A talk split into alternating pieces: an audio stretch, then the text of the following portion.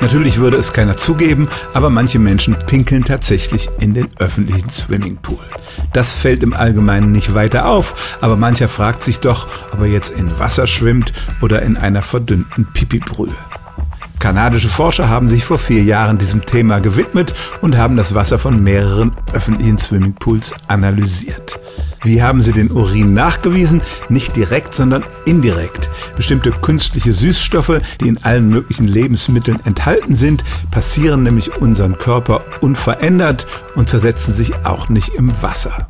Die Forscher haben die Pinkelproben von 20 Durchschnittskanadiern gemixt, den Gehalt an diesem Süßstoff ermittelt und dann haben sie geschaut, wie viel davon ist denn in einem großen Swimmingpool drin.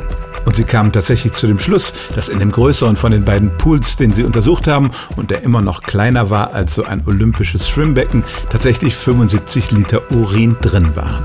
Das klingt nur nach einer ganzen Menge. Vielleicht beruhigt es Sie, wenn ich Ihnen sage, dass es ein Volumenanteil von 0,01 Prozent war. Trotzdem ist die Vorstellung nicht appetitlich und es kann sogar gesundheitsgefährdend sein, weil nämlich aus der Verbindung von Urin und Chlor gefährliche Stoffe entstehen können.